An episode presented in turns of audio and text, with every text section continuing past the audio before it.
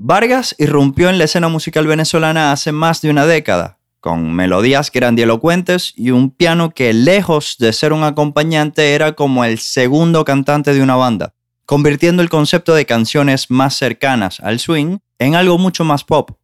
A lo largo de estos años y con cuatro producciones editadas hasta el momento, ha ido probando diferentes estilos, siempre con su particular voz un tanto desgarrada y sus letras cargadas de energía. Tuve la oportunidad de charlar con el cantante sobre diferentes tópicos como nuestra relación con la muerte o la manera en la que logra entrelazar diferentes expresiones artísticas en su performance. Así que quiero que me acompañes a descubrirlo. Mi nombre es Carlos Javier González. Esto es a quien corresponda y comienza ya.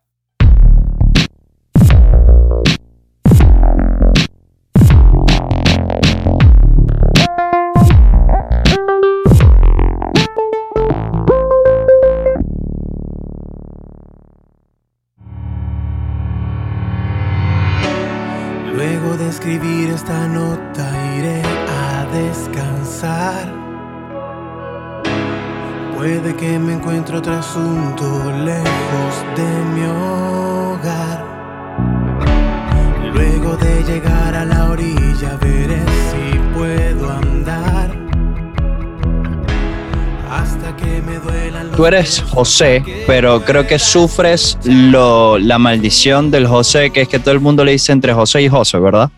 sí, sí. Depende de cuál José sea. José es una caricia al alma y José es un regaño con chancleta, directo. Ok, ok, pero a ver, el, en la cédula que dice José, José, sí. ok, con acento en la E, sí bien señor, marcado.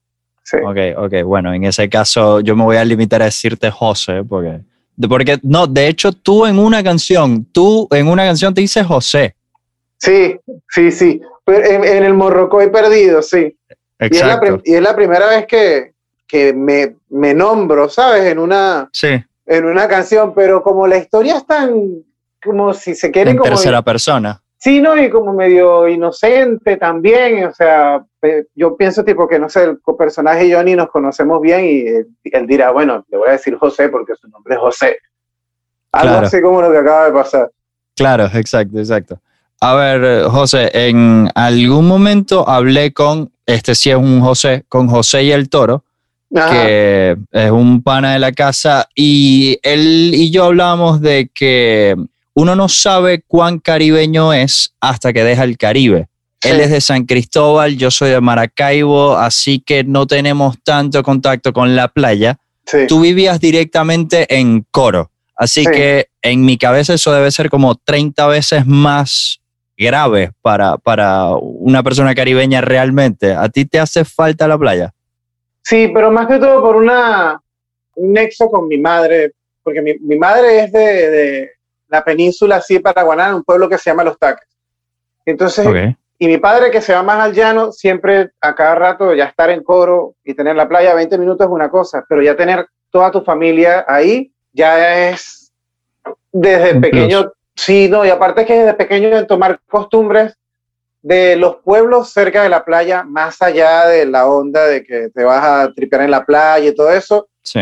está más en la onda de la lancha, de pescar, de, de hacer esto con estas herramientas que da la naturaleza, como que está muy visto por ese lado. Eso es lo que yo extraño realmente de la playa y del Caribe y todo, es que eh, los frutos que se dan por la zona, los, los chivos que están cerca de, de- de los pueblitos, Sí. las, las sardinas que se pescan con la hamaca en la noche, eso es lo que, lo que yo más extraño realmente. Ah, pero tú aprendiste a pescar. Sí, aprendí a pescar con, con chinchorro, como dicen. Y, y con el nylon como si fuese una caña de pescar, pero como, como cosas de la vida que tú viste en todas las pelis a la gente pescando Claro. con una caña ahí y tú, Sí. wow, debe ser increíble. Yo también ¿sabes? puedo hacer eso. Exacto, entonces, pero nada, lo que agarraba era un, un nylon ahí, le ponías una cosita y lo tirabas y bueno, no es lo mismo. pero- Un palo, un nylon y lo tirabas ahí. Sí, no, y- pero Sí. buenísimo, buenísimo. Nunca fui bueno, pero me divertí un montón. Ok, pero a ver, teniendo el contraste de la, la playa de, de, en este caso, de Punto Fijo o de Coro, Mm. eh, con la de aquí. Eh, ¿Fuiste a la- aquí a la playa alguna vez? No, no me he tomado el, no he tenido ni la iniciativa de momento. Ok. Yo soy un ok, poquito-. Tengo como una visión un poquito radical con eso. Y como que si es playa fría, no es playa. No, sino como que si voy a una playa tiene que ser, no sé, tiene que ser un- una playa en un viaje lindo, que sea todo con calorcito, que sea azul. O sea, por lo menos Ok, la ok, buscaría ok. pues, en, ok. ese, en ese aspecto. Claro, si voy a hacer el esfuerzo que sea completo. Claro, claro. No es que, ay, bueno, está salada. No, no. Váyase a Claro. Brasil, váyase a una isla loca. Claro, está muy bien. Bueno, José, eh, creo que tú y yo tenemos tiempos similares aquí en, en Argentina.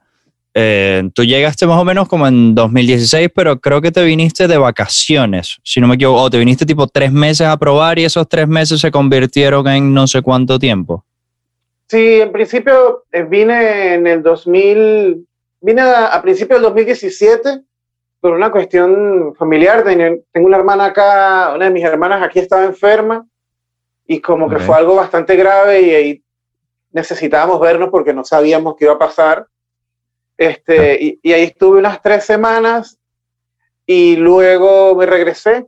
Eh, salió Radio Cassette, me fui a tocar, aproveché y por primera vez empecé a salir del país a, a tocar realmente, sí, con esa intención. Y después Sí. fue que vine. Vine con, con la onda de ver unos cuantos meses a ver qué tal y, y nada, después tuve que comprarme otros pantalones porque traje fue una maleta, el teclado y la guitarra. Claro. Y ya después Sí. tenía que ir acomodando, ¿sabes? Toda mi vida otra vez, un tema, y ya fue, ya me quedé, ya está. Qué buena canción esa. o comprarse otros pantalones. O sea, es una buena frase de canción. Tuve que comprarme otros pantalones porque vienen solo con una maleta, el piano y, y está buena esa frase. Está bueno eso, ¿verdad? Sí, yo que tú lo anoto por las dudas. De una. Eh, pero a ver, ¿crees que te cambió en algo la, la perspectiva, el hecho de vivir aquí desde hace ya un rato? Sí, definitivamente, yo no, yo no me voy a engañar, ni voy a decir mentiras en ese aspecto, porque hace bastante tiempo ya he tratado como de, yo siempre he rebuscado en una idea de sombra, del subconsciente, del oculto, y como que antes de estar acá, todo lo vivía muy rush, todo era muy intenso, muy intenso, y ya al estar acá como que mi propio entorno y las cosas que fui aprendiendo, la gente que fui conociendo, me hicieron, no sé cómo ni por qué, pero me hicieron como aprender a tomar la, la, la vida como con más paciencia. Sí. Entonces, esa madurez que llevó a una especie de estado sobrio dentro de lo que yo era, me dio la oportunidad de, de sentirme más tranquilo en muchas cosas y, e influye directamente con mi música y con mi forma de escribir y con las cosas que quiero decir ahora. Eso de la paciencia, te lo escuché decir ah, eh, en, otra, en otro momento, en otra entrevista, y te quería preguntar por eso, ¿cómo haces para, para explorar la paciencia? ¿De qué manera lograste encaminar eso?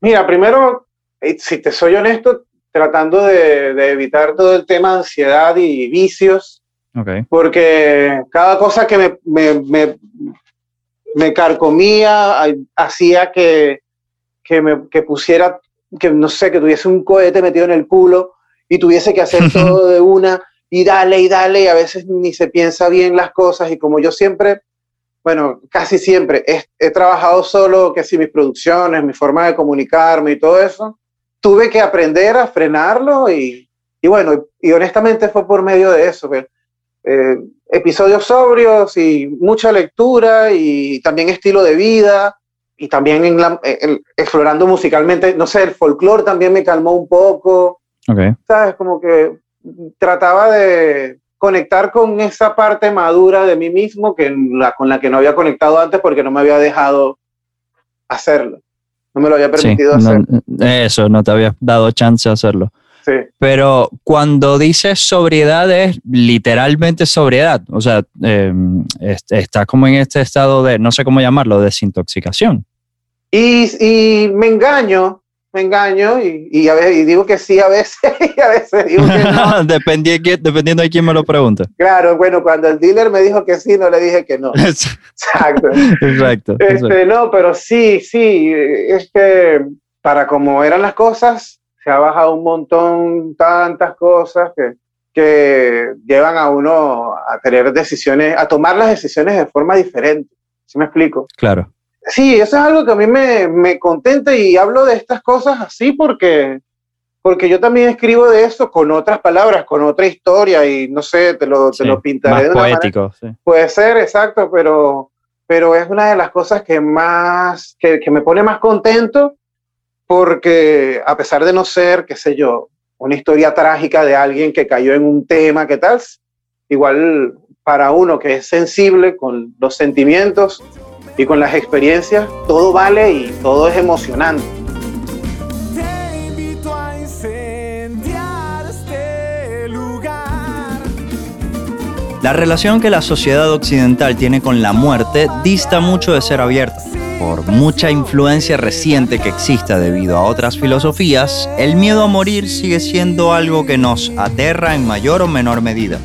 Y Vargas es un artista que constantemente toca este tema en sus canciones, pues hay un autor en el que encontró una respuesta y lo considera una referencia directa. Lo que sí he notado de, las veces que nos hemos cruzado es que tú tienes como este, o tenías este biotipo de una persona muy intensa. De hecho, creo que tu música es un reflejo de eso. Sí. Mi pregunta es, ante la vida, tú eres hoy en día de estos de los que cuando tiene una situación o un problema o una relación, lo que sea, eh, ¿dejas que, que, se evapore o eres de los que se prende fuego con el problema y lo explora? Y depende, depende del contexto en el que esté en el problema, porque uno también se deja influenciar por, por lo que tienes alrededor. Si, si hablamos de, no sé, de gente tóxica, por ejemplo, tú, por muy estudiado que estés, por muy creas que estás en un nivel de, qué sé yo, hermano, si usted está atrapado ahí, usted está atrapado ahí y te vuelves en eso, ¿me entiendes? Claro. Igual lo mío va mucho hacia, hacia la ansiedad. Entonces lo que me pasaba antes es que si tenía algún problema, en vez, no, en vez de, dejarlo, de dejarlo así, que fluya solo y, y, deje, y deje ir, no es que buscaba eh, la solución al problema, pero sí sentía, y esto es muy raro lo que voy a decir, pero sí sentía y siento, estoy pensando cómo decirlo para que no suene tan feo, que a veces me gusta encender la llama para apagarla yo mismo.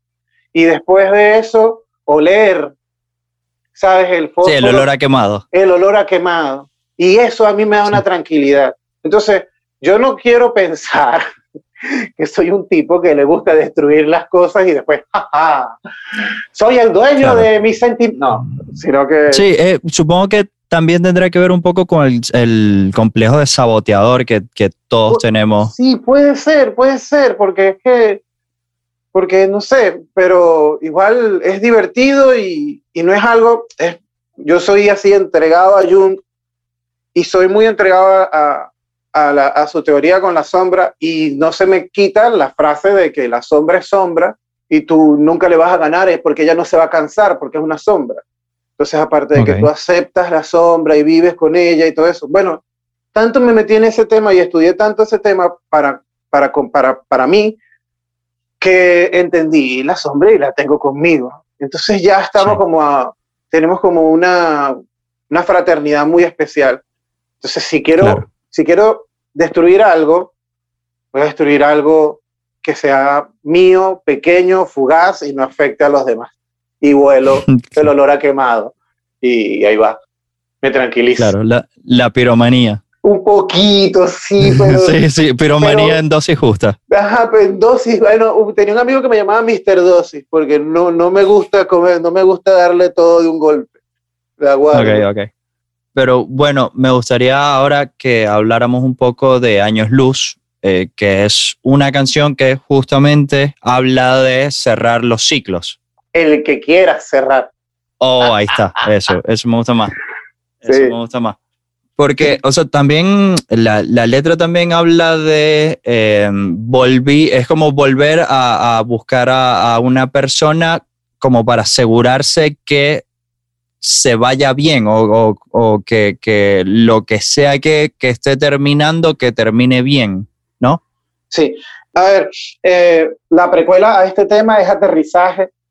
Hay una cosa que yo tengo con el viaje que, que es para mí, no sé, puede ser como una especie también, una parte de la filosofía que tenga uno de, de la vida, pero Años Luz habla de ese viajero que fue, que se fue, que vivió todo lo que vivió y que regresa para encontrar a quien quiere y ver si está o no está bien. Al darse cuenta de eso, es como que, ok, puedo seguir mi viaje. Y entra mucho en contexto al resto de los temas que estoy, que hice para lo que va a ser mi próximo disco. Y bueno, Años Luz va a eso. Más allá de, hay gente que lo puede, lo, lo puedes llevar a un contexto al que quieras, en el sentido de que, no sé, hay gente que pierde seres queridos y siempre espera que vuelva de una u otra forma, ¿verdad? Porque eh, hay gente que no termina de aceptar ciertas cosas. Hay gente, sí. que, hay gente que puede tomar el papel de, del que se fue y regresar por culpa también y ver cómo está todo y de repente al ver que todo está bien, la, la misma culpa desaparece, entre comillas, para esa persona. Sí. Y está el que es más egoísta todavía y quiere, no sé, perturbarle los recuerdos a otra persona con su regreso. Pero es, y esas son todas emociones que yo siento, o que yo pienso que podemos sentir todos al mismo tiempo, con una sola situación, porque estos sentimientos, querramos verlos sí o no, son bastante egoístas. Y eso sí. hace que el ciclo no termine. Entonces lo deja pendiente. Y es peor. Entonces, de ahí va por lo menos la canción. Claro, claro. En tu caso, eres de una persona que se le, no, no, sé si facilita es la palabra, pero le lleva poco tiempo cerrar las etapas. No, la verdad es que dejo que maduren como, como tienen que madurar, pero no de una manera tan simple. O sea, depende de la etapa que yo esté pasando. Cuando ya está yendo a pico, cuando está cerrando, a mí me gusta comer barro. ¿sabes? O sea, a mí me claro. gusta llegar al pico, al fondo, sentirme como me tengo que sentir, experimentarlo, lo, lo, lo triste o lo malo que sea el, el, despedir una etapa si es triste, y después ya empezar paulatinamente un nuevo comienzo, porque soy de los que cree en los comienzos. No, no recuerdo, y no voy, a, no voy a mentir, no recuerdo alguna cosa para mí que sea importante, que haya terminado, que no me haya dolido y que no le haya tenido un despecho emocional de lo que sea. Siempre no, no, es fácil para mí tampoco pasar de un lado a otro. O sea, tengo que prepararme, tengo que hacerlo así. Es que de hecho creo que la temática de la muerte y el resurgir es algo que está muy planteado en tu música. Sí, sí. Busco mucho esa temática y a veces me preocupa. me preocupa, pero me preocupa porque no quiero tampoco ser un artista que, que te dé un mensaje equivocado. ¿Sí me explico? Porque no es, sí. no es depresivo, es, es emocionante, es, es, está oculto y no sé, para mí sí. me, me, emociona pues esa idea. Sí, creo que, creo que el hecho de, de afrontar la muerte como un evento más en, en, la vida de las personas sí. es algo que nos ayuda a, a, aceptarla de a poco y a sí. entender que es una etapa. 100%, 100%, sí. La tormenta de la que yo hablaba pasó en el 2010. Mucha gente se dio por vencida y les puedo entender. Yo tenía. Hay algo que he visto que se ha vuelto como una parte importante en tu identidad visual, que es esto de la pintura en las manos. Honestamente, no sé si te lo preguntaron mil veces, pero tampoco sé si hay una historia detrás. Por eso me gustaría preguntártelo yo. Sí. Valga la redundancia. Eh, no mm, es la, o sea, es como que una historia que puede ser o no intensa como lo quieran ver.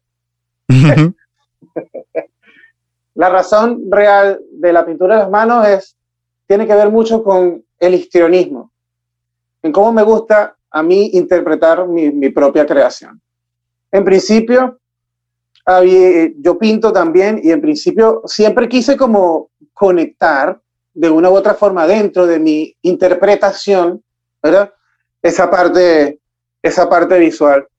Pero gran influencia sobre esto tiene, tienen otros artistas, principalmente Charlie García, Bowie, que son artistas que pude ver, que Charlie de una manera más desordenada, pero que también pude ver cómo, cómo mezclaban la pintura con algo tuyo, o sea, era como que que la, que la, pudiese, que la pudiese yo expresar en algún punto de mi, de mi performance, de mi interpretación. Este, y cuando empecé la idea muy vaga, digámoslo así, cuando empecé la idea muy vaga, este, es el único sentido de el arte, las artes plásticas, vamos a llamarlo así.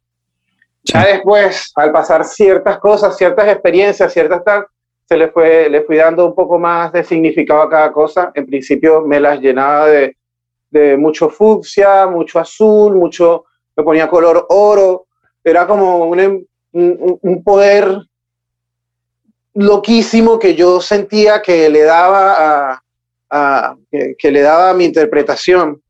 Y así me lo disfrutaba y se quedó por lo menos el primer año, ya yo estaba asentado con eso. Pero entonces tanto fue así que lo usé porque tocaba y tocaba y lo hacía, tanto fue así que fui expresando el cómo estaba yo a nivel de conciencia sobre eso. Entonces fue cambiando los colores, ya después de esos colores vivos, todos psicodélicos, en los que uno andaba todo lleno de, de cosas, de cosas que duran ocho horas, la nota, ¿me entiendes? Entonces ya yo paso directamente a otras cosas, al rojo, y voy al negro, entonces me entrego a John y voy ya cinco años de negro con rojo, por este tema de, de la conciencia oscura, de la sombra, de, de, nuestro, de nuestro interior y el espacio interior. Sin sombra no hay luz, como sabes, como dice la canción. Por ahí me fui. Sí, sí. Bueno, de hecho, incluso vi que ahora como que le diste una vuelta más y comenzaste a ponerle, no sé si simbolismo o mensajes a, a este negro. Sí, de hecho, a partir de, yo a estos últimos años estuve sacando singles y los recopilé en, un EP que se llamó Canciones Perdidas antes de volver a nacer. Y la portada del single ya estaba, ya estaba, del, del, EP ya está, ya tiene hasta, hasta símbolos creados con una intención. Pero entonces en esta búsqueda me encontré con la Bésica Pisces y con lo que realmente me gusta eh, equilibrar, que son dos polos, a ver, como si fuese directo a una, a, Hermes. ¿Sí, explico? O sea, a, una a las leyes herméticas directo, o sea, el equilibrio, como es arriba, como es abajo, luz, sombras, todo eso. Entonces, la Bésica Pisces, ahora que es como el, símbolo que estoy, en, que estoy como usando ahora, va un extremo al otro, lo une y en el medio está lo desconocido de eso no, yo no denigro ni musicalmente, ni, ni, ni, estoy pendiente de juzgar cosas locas, ni nada. Y yo mismo aprendí, entendí ciertas cosas y e integré y acepté. Es como que ese mismo empoderamiento que estaba sintiendo al principio cuando empecé a pintarme las manos, estoy sintiendo con estos símbolos una especie de, de más seguridad de conciencia. Y esto me ayuda mucho al escribir con estos nuevos temas, con la onda que viene.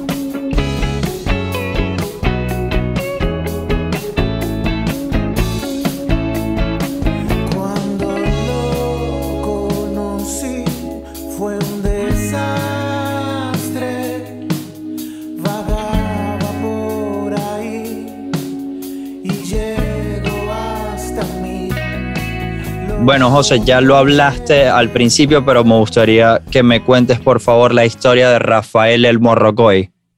Es real, ¿oíste? Sí. Es, real en la vida terriblemente. Mira, eh, eso, la historia de Rafael es con mi padre yendo a un pueblito que se llama Tupurito, que es un caserío de 50 casas, que está, que sí, a cuatro horas de coro, y nosotros andábamos por, estoy hablando de un caserío árido, donde la gente sale y tiene sus, sus tierras y es puro barro y cosas así. Y entonces de regreso del pueblo, porque de ahí es, es de él y tiene familia ahí, de regreso al pueblo íbamos en la carretera y paramos y vemos un morrocoy cruzando la carretera, pero solo, y estaba, con, estaba la carretera no tenía bosque al lado ni nada. Entonces mi padre dice como que, mira, vamos, a, vamos a agarrarlo. Y yo digo, no, pero déjalo tranqui que se vaya. Y me dice que no, porque es que aquí en este pueblo cazan los morrocoy. Entonces, es como que normal agarrar un morrocoy y tal, partirlo y comerle la poca carne que tiene. Pues. Claro. También es, un, pueblo en donde la gente tampoco no tiene muchos recursos. Pues. Sí. Y literal, tomamos, estaba perdido, fue un morrocoy que estaba perdido, que lo tomamos, lo llevamos a, a, mi casa, le hicimos una casita, estuvo un tiempo ahí y al tiempo yo lo llevé, lo llevé como a, a casa de alguien que tenía un criadero de morrocois. Y, y, el, tipo fue feliz ahí. Claro, la parte en que el tipo, el bicho volteó y me dijo, coño, José, me tengo que regresar, ya esto es producto de, de, la, imaginación. De la imaginación. Pero fue eso, fue como que, mira, esta tortuguita aquí ya tiene tiempo, se porta bien, todo bien, está sana. Y ahí en ese criadero habían como para reproducirse y poner huevos y cosas, y lo llevé. Tan sencillo como eso. Y un día estaba en Caracas entregado, tenía esta melodía que me encantaba, y estaba fritando una y dije, voy a hacer una canción del Morrocoy y ya está, con ese problema, chan, perdí mi Morrocoy, se llama Rafael, buenas noches, un buen solo, y espérate, pum, listo. Claro, qué genial. O sea, se puede, eso, se podría decir que, que, Años Luz es como la historia no contada de Rafael el Morrocoy y tú. Y pues, claro, entonces volvió, uno de los dos tuvo que volver. Claro. Qué genial, en verdad. No, yo no sabía, por un momento dije, no sé si esta es la mejor estrategia de marketing que he visto en mucho tiempo o si la historia es real, pero bueno, ya estoy confirmando que es real. No, fue real, fue real. igual, igual, sabes, esa canción, honestamente, cuando, cuando salió porque ya estaba programada, pero eh, siento que también salió en un momento un poco turbio y como que quedó como una canción eh, no sé, no, no, no, decirle como de culto, pero sino, sino una, una canción, inde, o sea, como si fuese una película independiente sin, de otra cosa, no sé si me explico. Sí, sí, sí. Sí, eh, que, sí, independientemente de, independiente de lo que se viene, de lo que sería el disco. Sí, no, igual eh, es, forma parte, entiendo. Forma parte, pero pero sí, me hubiese, no sé, me hubiese gustado mostrarlo de otra forma, pero nada, yo estoy vivo, puedo hacerlo de nuevo en otro momento. Exacto. No, y capaz es una de estas canciones que se resignifica. Sí, yo, yo, yo, yo, yo soy muy fiel a eso, ¿viste? A mí me gusta mucho la idea de los refritos. Hay gente que no le gusta, pero las versiones y reversiones y, y pasó con ciclo, ¿me explico? Pasó eso, ahí fue cuando dije como que, ahora es que hay cosas por hacer. Claro.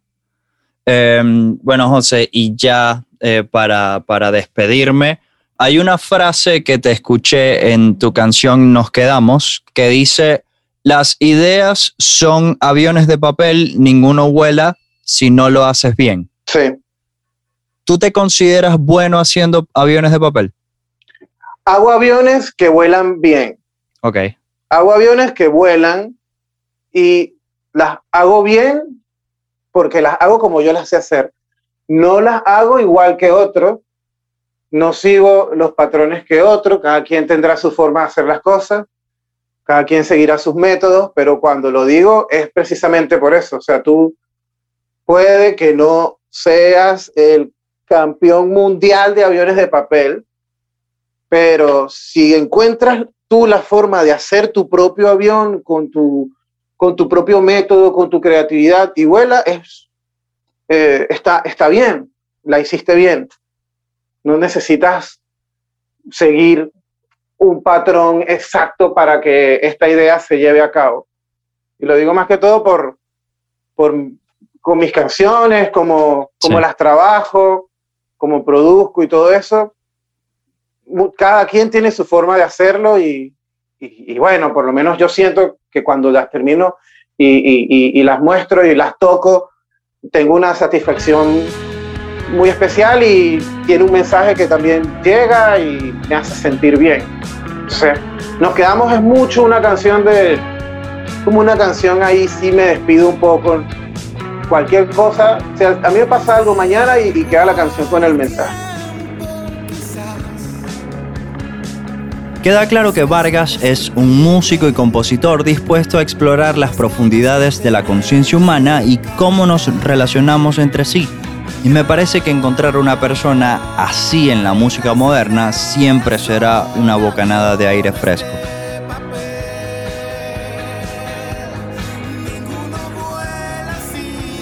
Esto es A quien corresponda, un podcast de Carlos Javier González.